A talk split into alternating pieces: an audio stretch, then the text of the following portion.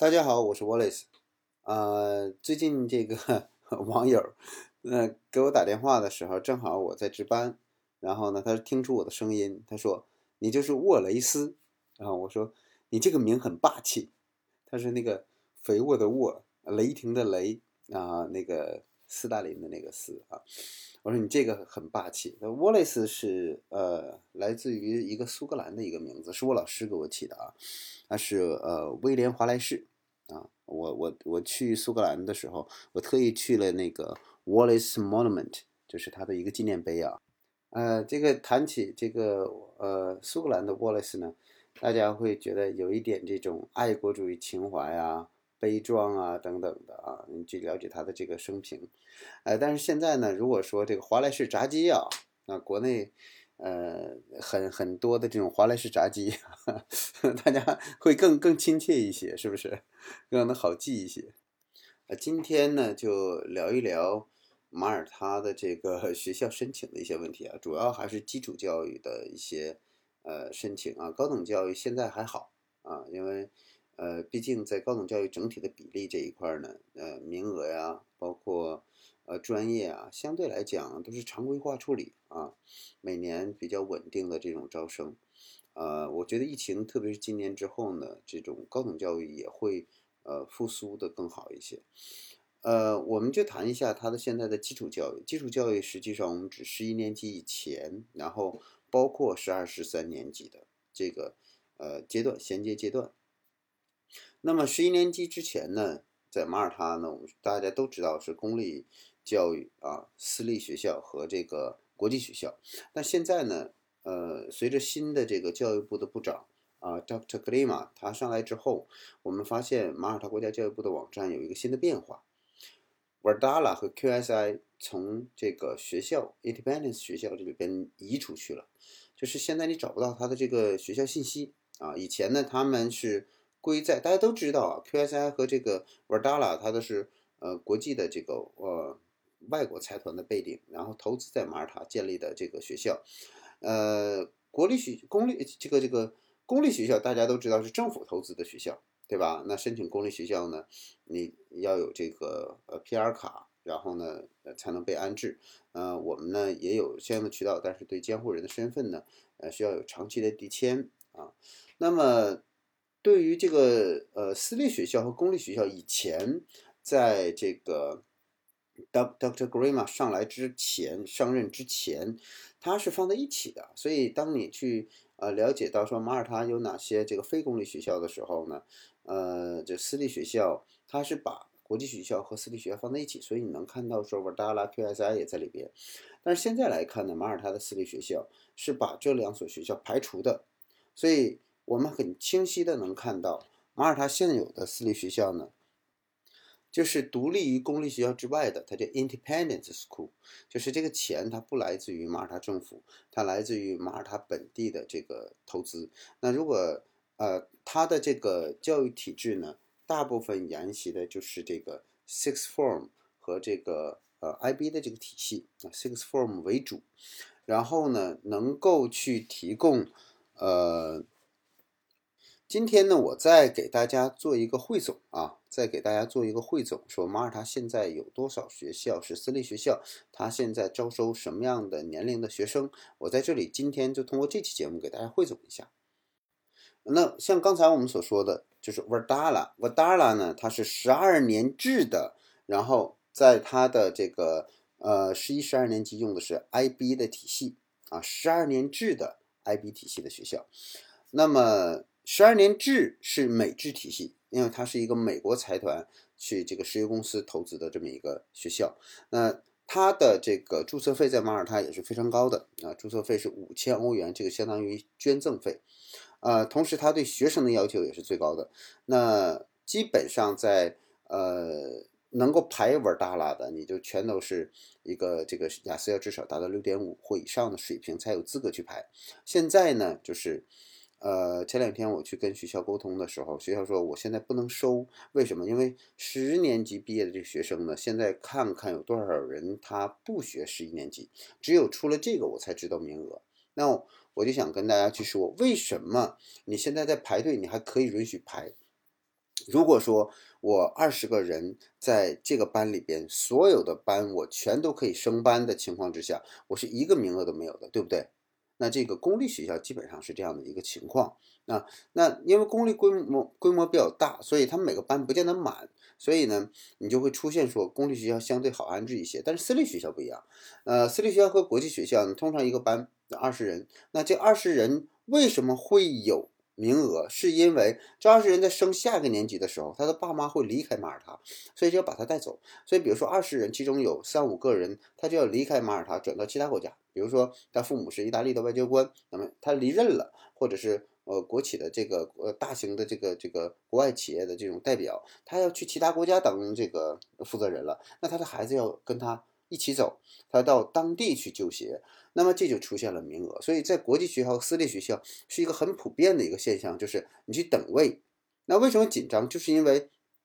现在这个排位呀，呃，就不是很多人走。因为学生足够多，很满，他们也知道这个现在的这个嗯马耳他境内的这种流转率就不是特别高，所以呢，他们现在呢就等一些，你要不要到其他国家去？如果这个父母去其他国家才能有位置，那么也就是说，十年级的学生如果他要掉队了，有那么几个不读十一年级的，你才能有十一年级名额。但如果说他都读十一年级，那相当于我们十一年级就没有名额，所以就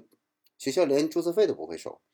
啊，那么 QSI 是马耳他最贵的学校，那两万多欧元的一年的学费啊，呃，它的学位呢相对充足一些，但是问题就是它是最贵的啊。那贵到什么程度？三倍的价格。如果说读普通的马耳他私立学校，大约六千欧、七千欧一年，那么读 QSI 就两万欧，大家算一下啊。那么这两所是，嗯，还有一个是俄罗斯的学校，那么它不针对中国人啊，因为。只针对俄罗斯人，所以我们就不谈了。虽然有，但是你对于中国学生来讲用不上。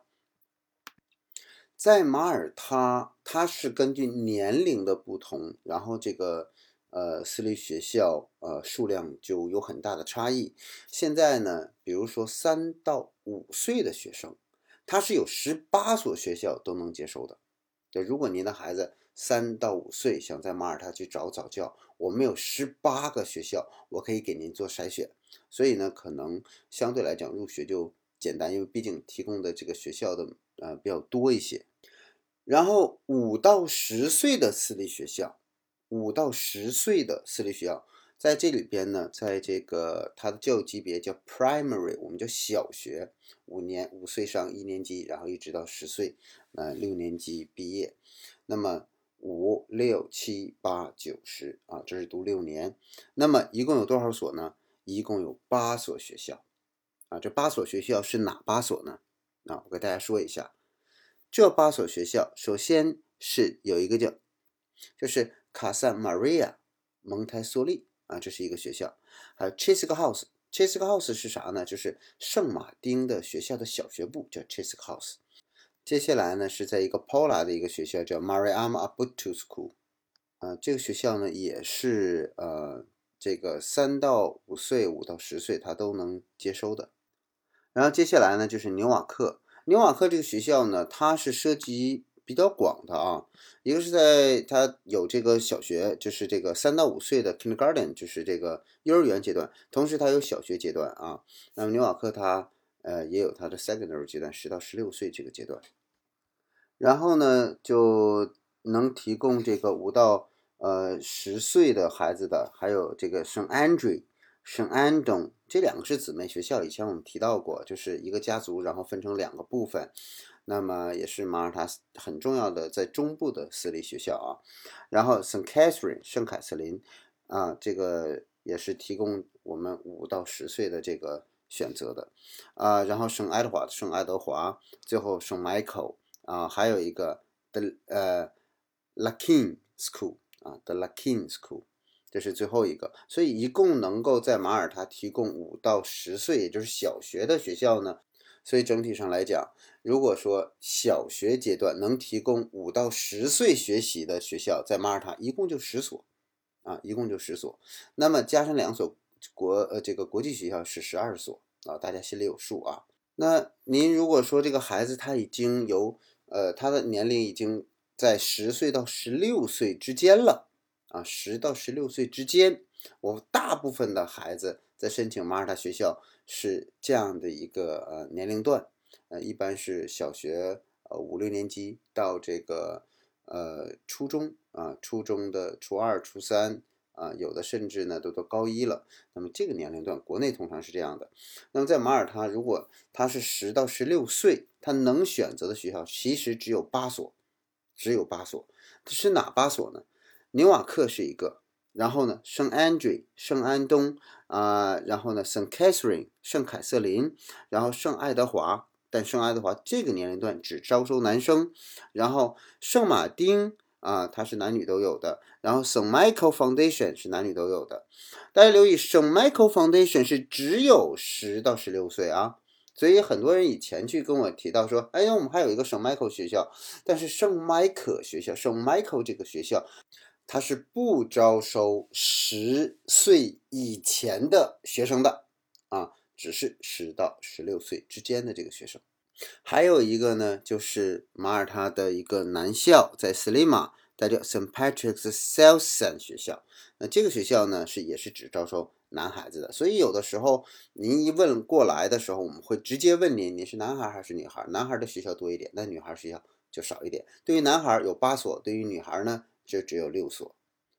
那接下来我们再去看，如果这个孩子是十六到十八岁之间，叫 Post Secondary。啊，post secondary，那在这个阶段通常是读呃国际学校十一、十二年级，比如说 QSI 的十一、十二年级，然后呢这个呃 Wardala 的十一、十二年级。那么排除这两所国际学校，我们现在能够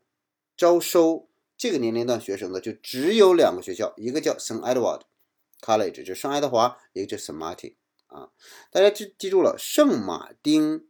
它是不招小学的。啊，圣马丁，他的小学部叫 Chasic House，所以圣马丁只是十到十六岁，然后十六到十八啊，这是圣马丁的。那我在这里呢，给大家呢做一个总结：如果您的孩子是三到五岁的这个阶段，是有呃十八所私立学校加两所公立学校可以安置的啊。那如果呢，这个孩子是五到十岁的。啊，是有十所私立学校加两所公立学校，一共十二所可以安置。如果您这个孩子是十到十六岁，那么如果是男孩儿，啊，是有八所私立学校加两所国际学校可以安置。如果女孩儿，那就是六所私立学校加两所国际学校可以安置。那如果他是十六到十八岁，那私立学校有两所，国际学校有两所，也就是只有四所学校可以安置他。目前我刚才所介绍的，就是全部马耳他在基础教育这块私立学校和国际学校的资源。那相对来讲，就是公立学校体系，对吧？包括我们提到的圣玛格丽特呀，还有其他一些呃马马瑞 Regina 呀，或者是圣安呃圣安妮呀这些学校，这些学校呢都是公立学校的一个体系。所以公立学校相对来讲呢，名额还是比较充足啊。那么私立学校呢就是这样。我在值班的时候呢，呃，我我去接听这个家长的电话呢，有的时候家长就会问，呃，你看我应该怎么去选学校啊？我想呢，首先还是要看孩子现在具备什么样的能力，比如说你具备什么样的条件去选什么样的学校，比如说第一个，我具不具备语言能力去拍 Verda，比如说雅思。比如说，呃，这个六点五或者五点五，那么我具不具备家庭这个经济条件让我去上 QSI，对不对？那一年超出于三倍的价格，我能不能承受？如果这些都满足不了，那我就只能选一些目前还不要求英文的，目前我的英文或者学术水平不行也能收我的这些学校。那有哪些呢？呃，说实话，不多了。啊，现在能够说我又不挑呃学生，而且我还能够允许你进课堂，然后看你个人的努力，呃，已经不多了啊。为什么？因为大部分的学校像爱德华这样已经被我们的中国家长教育了啊，给好好上了一课之后，他们就提高了他的入学的门槛。所以现在。如果我不具备英文能力，我学术能力还不行，然后我的又不认可花很多钱，能选的学校真的不多啊。所以在家长去说我能选什么学校的时候，我想呢，我们先问一下，我们具备什么样的条件去选择学校啊？要么我经济上的条件我具备，要么我孩子能力上条件我具备。那如果这些都没有呢？那我想你家长应该去去珍惜现在我现有的条件下能够拿到的 offer。比如说纽瓦克给了一个 offer，允许我们先进去，那我们应该先把这个机会拿到手啊。如果说呃，纽瓦克在二零，我很很很大的一个直觉，他可能在二零二三年过后也会像爱德华一样有这个标准。那么圣马丁虽然嘴上没有说你要求雅思成绩，但是他考试的难度并不低，所以你很可能也被筛掉啊。那为什么现在国内的家长都在排圣马丁？因为圣马丁是目前唯一的一个没明确说他的入学一定要雅思成绩的。或者是语言成绩的，但是他的入学考试是都有的，所以，呃，你排了很好嘛，前面有三十多个，终于排到您了，然后考试没通过，啊，考试没通过之后呢，就您没有资格来圣马丁学习，啊，顺便也跟大家说一下，现在中国人的比例和中国的学生最多的学校，无论是绝对值还是相对值最多的学校是圣马丁，啊。家长直接的反馈啊，去年的 EFL 的班，就是上十二年级之前的那个班，EFL 班全都是中国学生啊，没有什么印度啊，甚至马来西亚的 学生都没有，全是中国学生啊，大约二十人左右。呃，这里边有一个好的方向是，可能学生去到一个中国人比较多的地方。那他的适应不会感觉特别陌生啊，有朋友，然后都是中国孩子，他们能交流。不好的呢，就是很极端化啊，很极端化。有些家长就特别不喜欢中国学生比较多的。他说我出国是呃找这个外国环境，那我在国外进了 China Town，或者是这个就我们说进中国人比较扎堆儿的地方，那不又回到中国了吗？那没有什么变化。那这两个家长各有他们的思考点啊。所以，但是呢，大家一定要清晰的认知，就是目前圣马丁确确实实是中国学生，无论从绝对值还是相对值来讲，啊，绝对值的就是学生数量，相对就是学生的比例来讲，是马耳他最高的，啊，而且它的排期又非常长。那我也在反思一个问题，就研究哈，就为什么这么多家长，有一个家长甚至单独的呃微信给我。啊，因为他已经在马耳他了，他焦虑。哎呀，我这个圣马丁怎么还没排上？就圣马丁这么好的学校，我说好到你焦虑的程度吗？因为他现在上一个非常好的公立学校，所以呢，我就跟他讲了大约一个多小时吧，他终于理解了。不至于啊，就是不是说你排不上的东西就都好，因为很多的公立学校的软硬件条件比圣马丁还好。如果你已经在这样的公立学校，你完全没有必要再去焦虑于圣马丁。啊，那如果排不上圣马丁，也目前也有其他的学校，只是为什么大家知道这些学校越来越少呢？甚至我发现有一些呃，我们的移民公司，呃，大家都不太推 Verdala，都不太推 QSI，都不太推圣爱德华了，主要还是因为，那么包括 QSI 在九十、十一、十二也是要有这个面试的，面试不过也不行的，所以。到最后，真正能够说我给你排还有机会的，可能就剩下圣马丁了。所以这就为什么圣马丁人特别多的一个主要原因，不是因为他的教学多优秀，也不是因为他多著名，是因为他可能就是适合现在这些移民公司的操作啊。因为其他的学校，呃，明那个标准非常清晰，你这学生不够，但只有圣马丁。他说：“你允许你排，然后给你做内测，也就是说你还有机会。因为如果是这个爱德华，你没有这个雅思成绩，我都不让你排位，对吧？我给你可以告诉你，像可以告诉我们说有名额，对吧？但是你没有这个条件，我都不让你去这个排。但我们现在最多的就是说，我们跟学校沟通说，把这个名额给我占上，然后呢，呃，算我的。然后我们什么时间我们提供雅思成绩，我们去锁定一下。”也最多到这个程度。但是现在越来越多的对中国学生的要求是越来越严格了。呃，我只能说，这就是中国家长，呃，把马耳他的学校教育了，对吧？那么他们之所以有政策的改变，也是呃适应目前的申请环境啊。我再回过头再说一下加拿大啊，中国学生申请多大要七点五的成绩，这是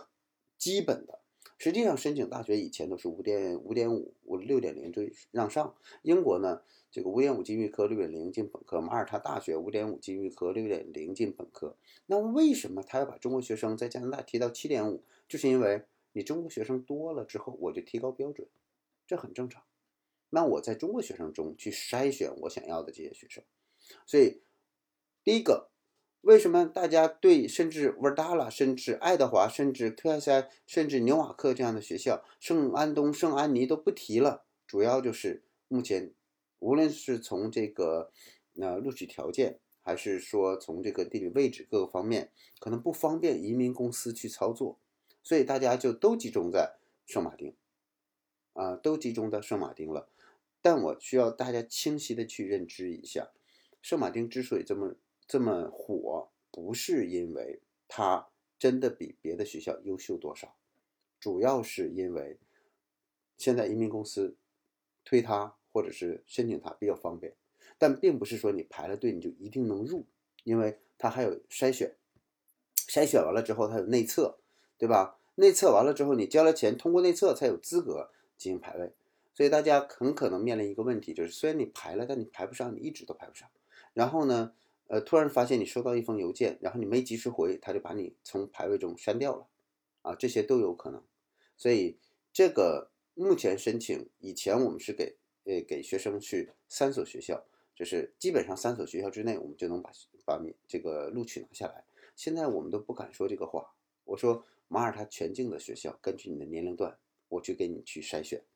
哪个如果你能入，你就抓紧入。啊，虽然也许不理想，或者说你觉得路程比较远，但是有一个问题，你进了这个教育体系了，你不耽误九月份入学，因为有好多孩子你是不能再等的，你等了之后，你的年龄就不对了，到十五岁是没有人安置了，就没有人会收这个十五十五周岁的学生，如果还没有语言成绩，如果他十五周岁，十一年级根本就进不去的，所以他一定要在呃某一年的九月份入学。那这个时期呢，就是我能进哪个学校，我就进哪个学校。当我拿到了这个呃学校的录取的这个资格，我在谋求在十二、十三年级去到我更理想的院校。比如说我在十一、十二年级，我可以去沃尔达拉，然后或者是十二、十三年级去爱德华等等的这些，呃，您认为是比较好的这些学校。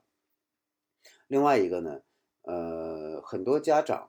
呃，我们。介绍了一所学校之后呢，他打听马耳他的一些移民，移民说这个学校我没听过，比如说纽瓦克我没听过，比如说圣安东我没听过，比如圣 Patrick 我没听过，哦，没听过不出名，那就不好。这个呢，我们比如说给一个中国家长去推荐美国的大学，我们说有一个普林斯顿大学很好，然后呢，这个家长呢可能不了解普林斯顿，然后呢他就问了一个美国的移民，是说。哎呀，我有一个这个学校叫普林斯顿，你听过没有？然后呢，这个美国的移民说，我只听过哈佛和麻省理工，没听过普林斯顿的，不好啊。这个学校家长的反馈不好，不申请，我只申请哈佛。但是他的孩子又没有申请哈佛的水平。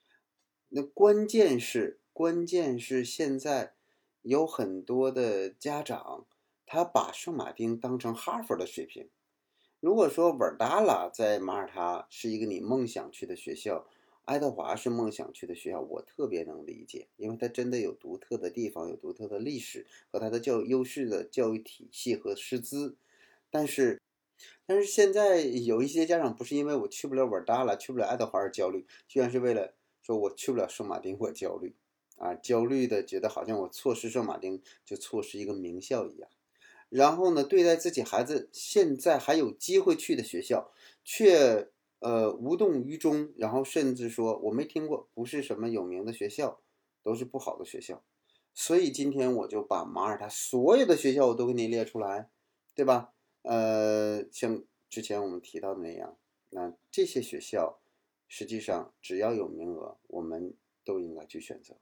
因为你只有进了这个教育体系，不错失孩子的这个入学的年龄，我们才有资格去选择学校啊，否则现在真的就是学校在选择我们，是不是说我没听过的东西就不好？是不是我们不知道的东西，这个就不适合？所以我们还是要从自身。如果我孩子没有英文能力，又不认可花更高的学费的话，那我觉得首先我们得抓住现有的资源，能够被我们所用的这个资源，对吧？先定首局，我们才能再图进取。呃，所以在现在正式的跟大家说一下，二零二三年。我们去做这种由 Multi-Edu 进行安置的学生，已经不是说单纯的三所学校，我们是马耳他，我们提到的根据您的年龄段能申请到的学校，我们全都会去递交申请，啊，直到为您找到了一所理想的学校为止。如果说我们全境都刷了一遍，我们都做不了这个安置工作，那我们就会说我们已经尽力了。目前马耳他所有的学校。都没有适合您孩子的岗位，那怎么办？我们只能给您出 Plan B，B 计划。这个 B 计划就比较多元性，然后根据您的这个目前孩子的年龄，然后呢，根据他的这个呃专业学术的专业性，学了哪些课程，我们给您一个可行的方案啊，甚至这个周期一直延伸到您的大学的本科如何去申请，我们给您做一个这样的方案。那这一期呢，我们就聊了这个马耳他基础教育申请的现状，呃，希望对您选择马耳他的学校的思路有所帮助。